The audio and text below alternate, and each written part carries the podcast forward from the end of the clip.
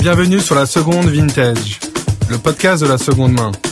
Le but est de capturer cet écosystème bouillonnant qu'est la seconde main à travers une série d'interviews d'entrepreneurs, de collectionneurs, de revendeurs, mais aussi de marques. Bonjour, ravi pour ce dixième épisode d'accueillir Guillaume Declerc, qui est cofondateur de la marque Loom et de l'association En mode climat. Donc comme notre précédente invitée Camille Gréco, tu as cette double casquette de créateur de business dans la mode circulaire et de militant euh, dans la mode. Tu as envie de faire avancer euh, la réglementation dans la mode circulaire, entre autres. Et c'est de tous ces enjeux qu'on va discuter ensemble aujourd'hui. Bonjour Hugo, ravi d'être là aujourd'hui. Ouais, pour me présenter, euh, je m'appelle Guillaume Declerc, j'ai 39 ans. moi, je suis arrivé un peu dans, dans la mode par hasard. J'étais pas très prédestiné à ça. Hein. J'avais pas de passion particulière pour la mode, même si j'apprends maintenant, j'apprends à, à l'aimer, à la comprendre avec les années. Euh, moi, au départ, euh, j'avais fait une école de commerce, pas parce que ça m'intéressait de vendre des trucs, mais juste parce que c'était euh, la filière au départ la plus généraliste. C'est ce qui me permettait en prépa de faire de la philo, l'histoire géo. Euh, j'aimais bien ça. ensuite, j'ai fait, moi, j'ai monté un, un, un média qui s'appelle Merci Alfred, et ce qu'on a et, dans le cadre de, ce média, bah, j'ai appris pas mal de compétences, dont, la capacité, je dirais, à communiquer, faire passer des idées, puis aussi peut-être un peu une sorte de, curiosité ou de méthode pour euh, l'enquête un peu journalistique dans le cadre de longs articles qu'on faisait. Et en fait, c'est ça que j'ai euh, ensuite réinclus euh, dans, dans la marque Loom que j'ai cofondée avec Julia.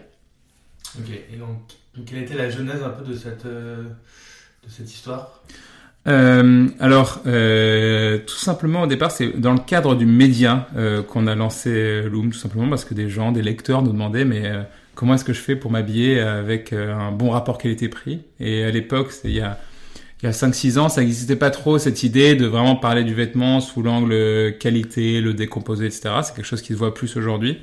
Et donc, au départ, on s'est tout simplement dit, bah, on va essayer de, de faire, de construire ces vêtements de bonne qualité euh, nous-mêmes. Et donc avec Julia, il y a eu une sorte de, euh, on a eu cette, démarche de, remonter un peu la chaîne, d'aller voir les usines et de leur demander euh, à faire de la qualité. Et ce qui était assez intéressant, ce qui m'a pas mal interpellé au début, c'était que bah, la qualité, c'était pas quelque chose qui, les intéressait énormément. C'était plutôt eux l'idée de nous proposer toujours des nouveautés, quoi. Donc c'était ah bah non non, on n'a pas de, on peut, on n'a pas un basique, intemporel, très solide et très robuste. Par contre, on a toute cette euh, nouvelle couleur qu'on va euh, qu'on va lancer pendant six mois. Est-ce que ça vous intéresse? Et donc ça, ça nous a un peu, enfin, venant pas du tout de cet univers-là, c'est quelque chose qui nous a pas mal interpellé. C'est après un peu en en, tirant le fil euh, qu'on s'est rendu compte quoi il y avait un peu un truc qui, qui clochait dans ce monde-là quoi qui était bah, c'est pas pas vraiment la qualité en tant que telle qui nous intéresse c'est juste, euh, c'est juste bah, pousser toujours plus euh, de, de, vêtements, pousser toujours un peu plus à la consommation, quoi. Et... Justement, là-dessus, euh, donc, donc, votre slogan est assez percutant et consommer moins mais consommer mieux. Euh, N'y a-t-il pas un paradoxe à créer une énième marque de mode dans c'est une question en effet qu'on qu'on nous pose parfois. Pourquoi vous fabriquez des fringues si on en a déjà trop? Euh, la réponse est que euh, on fabrique en effet euh, quelques milliers, voire quelques dizaines de milliers maintenant euh, de vêtements chaque année. Mais notre combat, c'est qu'on en fabrique au global des milliards en moins. Des milliards en moins rien qu'à l'échelle de la France, et peut-être des dizaines et centaines, ou centaines de milliards à l'échelle du, monde. Et, et pour euh, lutter contre cette surconsommation de vêtements, nous, on essaie de faire deux choses en tant que marque. La première, c'est déjà avoir une forme, essayer de d'esquisser une sorte d'entreprise un peu euh, différente, qui n'est pas une entreprise qui cherche à toujours grossir plus pour euh, euh, pour réussir. Il euh, euh, y, a, y, a, une phrase dans la biographie d'Armancho Ortega, qui est le fondateur d'Inditex, qui dit moi je pense que si on ne grossit pas, on meurt. C'est vraiment sa conviction qui est assez intéressante et qui qui est bien entendu euh, totalement fausse, mais qui est une idéologie euh, assez dominante dans le mode, dans le monde de la mode, où on se dit chaque marque, l'ensemble des marques se disent pour réussir, il faut qu'on vende plus de vêtements. Et quand tout le monde se dit ça, forcément, la consommation augmente et devient une forme de surconsommation. Donc nous, on dit juste non, non, nous, on a une, une, une taille, alors c'est pas encore laquelle, ou au-delà de laquelle, on n'aura plus besoin de grossir en fait. Euh, tout va bien du moment que nos salariés euh, sont payés, que nos fournisseurs euh, sont heureux, tout, tout, se passe bien. Donc ça c'est la première chose. Et la deuxième chose, on en parlera peut-être plus tard, c'est que on a on a envie aussi de de faire en sorte que les que les lois changent pour pour qu'elles puissent pénaliser toute cette fast fashion qui incite en permanence à, la surconsommation. Ok. Mais quand vous quand vous parlez de, de consommer mieux euh, je pense qu'il y a une, part aussi de la, production qui est, qui est, beaucoup plus euh, euh, proche de vous. Mhm. Est-ce que tu peux nous en dire un peu plus sur, sur ce plan Ouais, ouais. La, première étape, je pense, il y a une sorte d'impondérable des relations humaines qui est loin des yeux, loin du cœur. Et ça, il faut pas l'oublier. Si on produit au Bangladesh, On s'en fout de ce qui se passe au Bangladesh. On, c'est trop loin de nous, ça nous parle pas, on n'a pas de lien, c'est difficile d'avoir un vrai lien, une vraie empathie avec des gens qui sont à 10 km de soi. Donc ce qui est important, euh, c'est euh, de relocaliser, euh, d'avoir des usines qui sont, qui, sont, qui, sont, qui sont au plus près. Donc nous, on produit en Europe, au au Portugal euh, et également euh, en France, ce qu'on peut en France, euh, c'est-à-dire à mesure que la France peut se relocaliser. Donc là, on a quelques produits, on a des, on a, on a les produits les plus simples, on a les chaussettes, les ceintures, les bonnets, on essaie de faire un pull. En tout cas, tous les produits qui demandent proportionnellement moins de moins d'œuvres et qui peuvent sortir à des prix un peu moins, un peu moins, pas forcément délirants. Donc ça, c'est. Sens justement là-dessus que la production made in France est en train de croître. Non, non, non. Malheureusement, on a envie de ça. Enfin, franchement, euh, on aimerait bien le croire. Elle est au mieux, au mieux, elle est stable. On a perdu, euh, on est passé de 425 000 à 120 000 emplois. On a perdu 300 000 emplois en, en 30 ans. Euh, et franchement, c'est, compliqué. Je veux dire, c'est juste que ce qui se passe, c'est qu'on a perdu tellement, tellement d'industrie, tellement de savoir-faire, qu'aujourd'hui, non seulement c'est compliqué de faire des choses et des prix intéressants en France, mais c'est aussi compliqué même de faire de la qualité. Pourquoi? Parce qu'il n'y a plus, il y a plus de compétences, il n'y a plus de savoir-faire, on n'a plus les machines. Donc c'est très très très compliqué de, de, relocaliser. Et quand on a une marque, choisir de relocaliser, c'est clairement se mettre énormément de bâtons dans les roues et aller à contre-courant.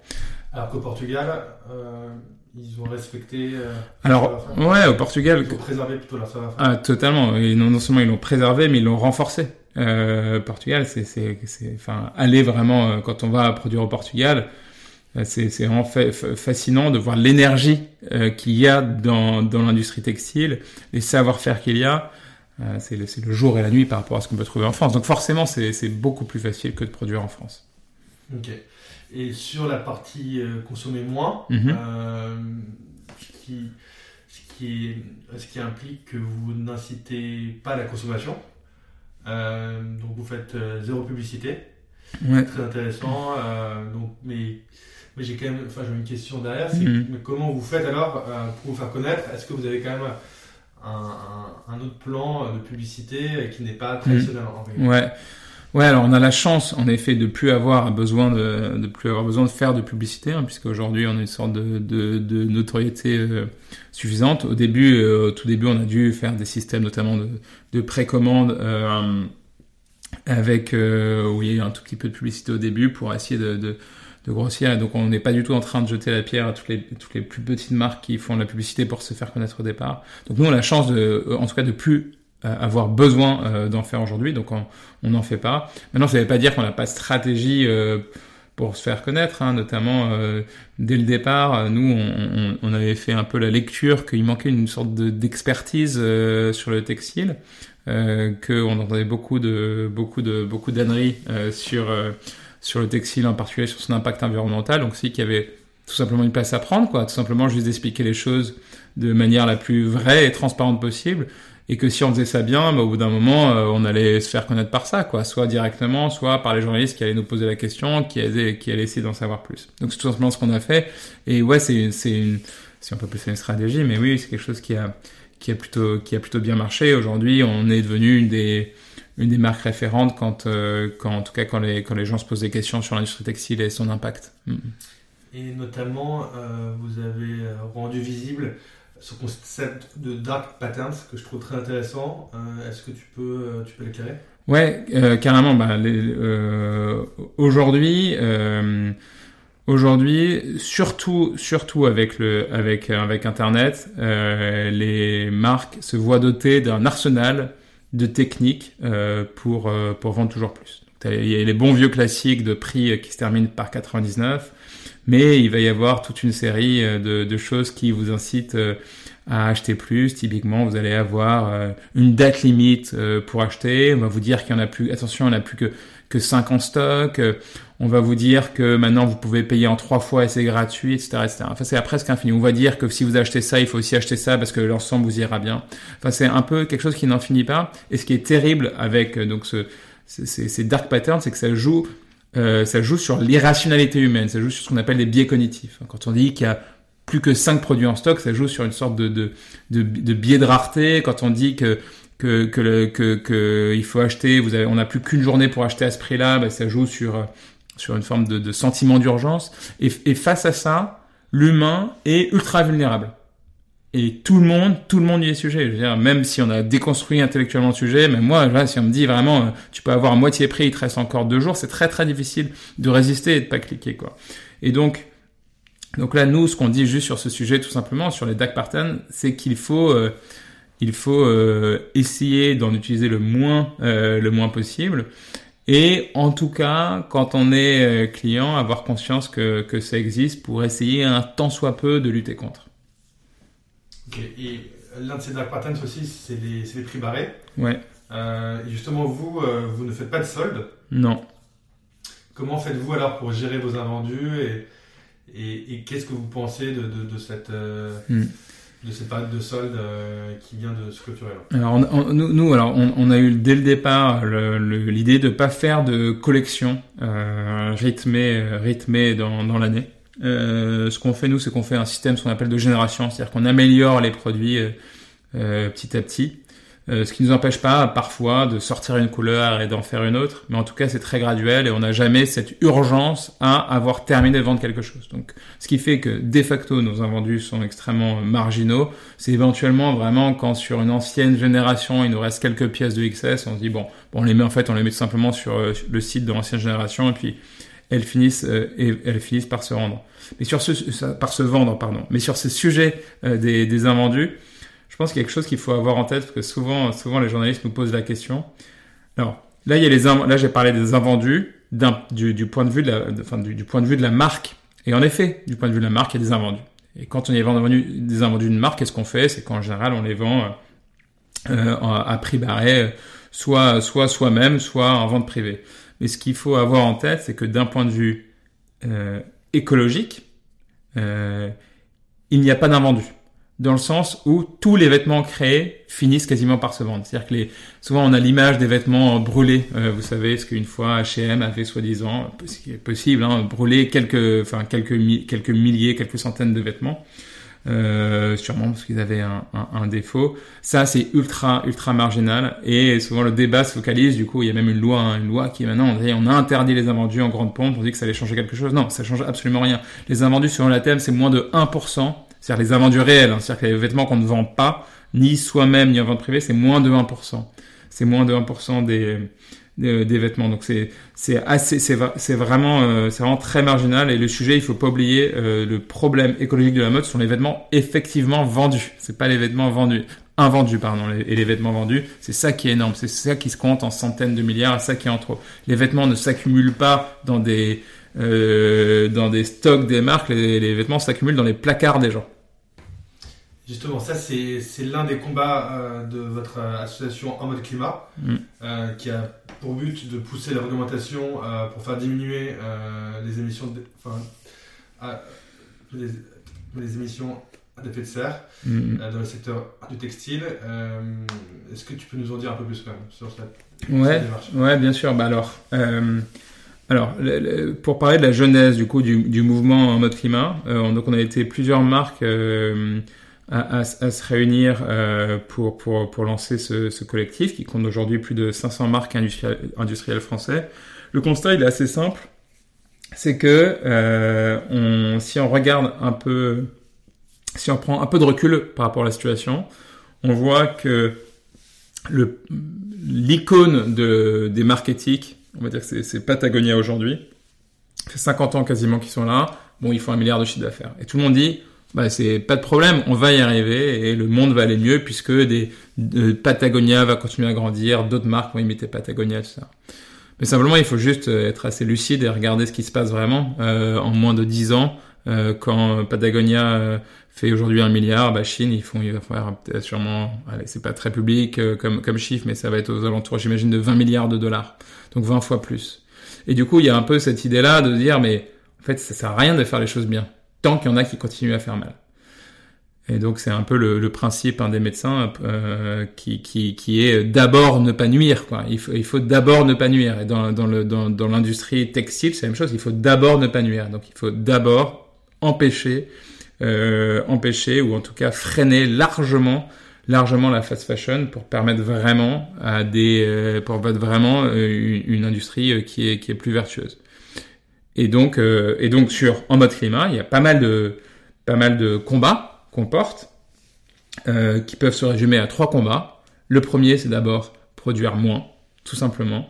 Le deuxième, c'est euh, relocaliser la production, comme on en a parlé tout à l'heure. Et le troisième, c'est c'est réparer et, euh, et être plus en, en circuit fermé. Donc c'est là aussi qu'intervient la seconde main.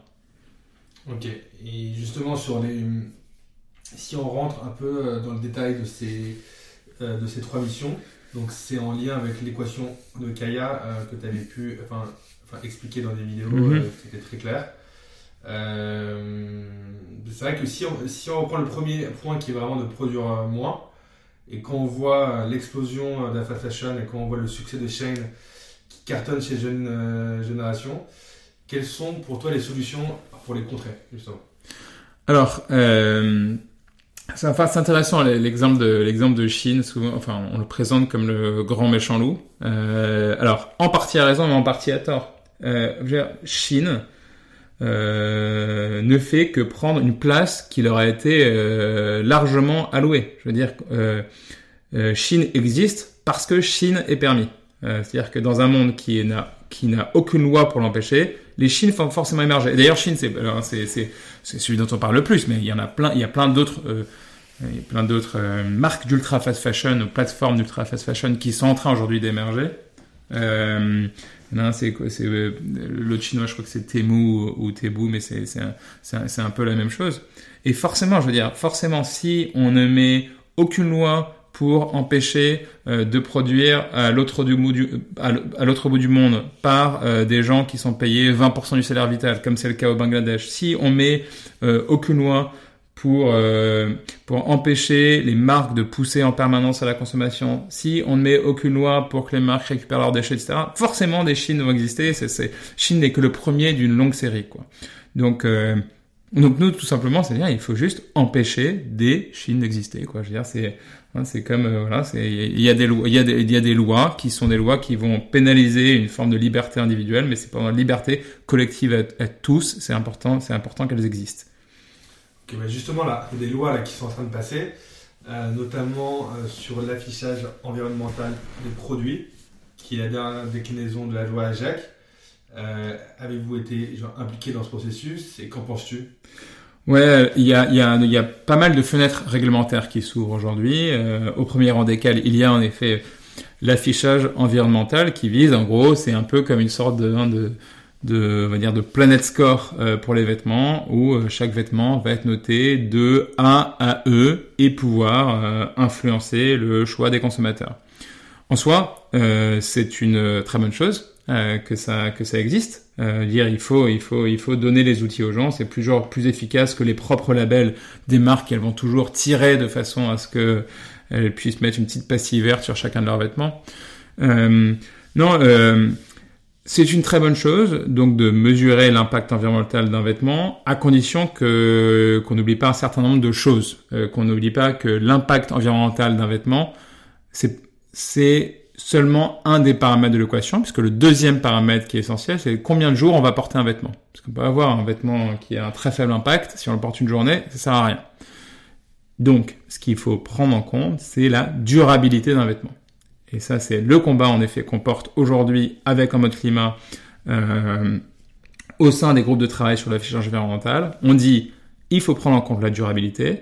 Alors il y a une partie qui est une durabilité physique intrinsèque qui est vraiment liée à la qualité du vêtement, mais qui, est difficile à mesurer. Mais sinon il y a une partie plus importante qui est ce qu'on appelle la durabilité émotionnelle, c'est-à-dire euh, qu'est-ce qui qu'est-ce qui fait que euh, les vêtements, les gens vont garder vraiment des vêtements longtemps? Et typiquement, on dit si euh, une marque comme Shein qui fait euh, qui fait des, des dizaines et des dizaines de enfin qui met plus de 1000 produits sur le marché chaque jour puisque ça dans son marché qui vend des des t-shirts à 2 euros qu'on va jamais prendre la peine de réparer parce que c'est plus facile d'en racheter un neuf un vêtement comme ça un vêtement posé par Shein ne peut pas être a très peu de chances d'être porté longtemps et donc, s'il a peu de chances d'être porté longtemps, il faut qu'il soit pénalisé dans le cas d'un affichage environnemental. Donc voilà, ça c'est le, le, genre de combat, enfin c'est le combat principal qu'on essaie de porter dans le cadre de, de l'affichage. Et donc en filigrane aussi, on, on, on sent que tu, tu, tu, veux promouvoir aussi la seconde main, non? Parce que quand on parle de durabilité genre émotionnelle, c'est, c'est aussi des produits qu'on pourra revendre euh, sur les, euh, en deuxième ou, ou en troisième vie. Euh, qu'en penses-tu? Parce que c'est vrai que quand on voit là, les, les, les marques préférées des jeunes, là, c'est, Vinted, mais c'est aussi Shein. Et, euh, et j'ai l'impression qu'il y a quand même une corrélation entre les deux euh, qui se profile. Ouais, alors exactement. Aujourd'hui, euh, c'est là que les combats, nos combats, les combats dans notre climat pour la sobriété et les combats pour la seconde main se rejoignent totalement. C'est-à-dire que aujourd'hui, ce qu'on ce qu'on observe, euh, c'est que le, les volumes de neuf euh, augmentent. La seconde main augmente, mais les volumes de neuf continuent à augmenter. La même chose, on pourrait dire la même chose pour le recyclé. D'ailleurs, le volume de recyclé augmente, mais les volumes de matière vierge continuent à augmenter.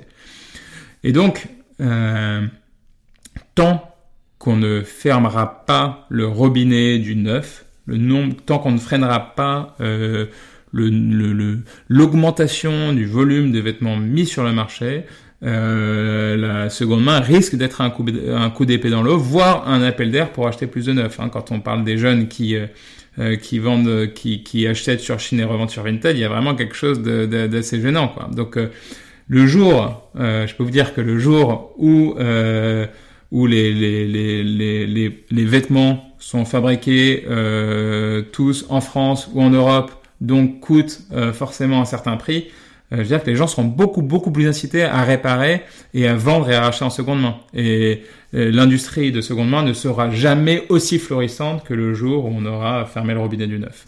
Donc c'est vraiment important que, que les combats soient portés ensemble. Justement sur ça, le gouvernement français euh, a promis d'atteindre 60% de vêtements collectés euh, de ceux mis sur le marché, contre environ 30% de nos jours. Euh, que penses-tu d'une telle, d'une telle mesure? Alors c'est très bien. Alors c'est très bien de de collecter des vêtements. Le problème, c'est qu'on ne sait pas quoi en faire. Donc, il y a un certain nombre de reportages maintenant qui commencent à sensibiliser les Français sur le sujet. C'est qu'il y a un certain nombre de vêtements qui qui se qui se retrouvent ensuite, malheureusement, dans, euh, dans des décharges à l'autre bout du monde. Donc, ça, donc, donc le, le, le, le, fait de récupérer l'événement, c'est important, mais ce qu'il faut se dire, c'est que euh, euh, le fait d'augmenter ce pourcentage, c'est bien, mais ce serait beaucoup plus intéressant, euh, non pas euh, d'augmenter le nombre de vêtements collectés, mais plus de baisser le nombre de vêtements mis sur le marché. Donc ce 60% pourrait être atteint soit en doublant le vêtement de collecté, soit en divisant par deux euh, le nombre de vêtements mis sur le marché. Et bien sûr, on préfère largement la deuxième solution. Qu'il y a un chiffre intéressant, c'est qu'en 30 ans, je crois qu'il y, a, deux fois plus de produits euh, qui ont été consommés en France. Ouais. Euh, donc oui, c'est complètement... C'est ça, dans les années 80, il y a une étude de l'INSEE, c'est 1,4 milliard de vêtements mis sur le marché en France, et aujourd'hui on a entre 2 milliards 8 et 3 milliards.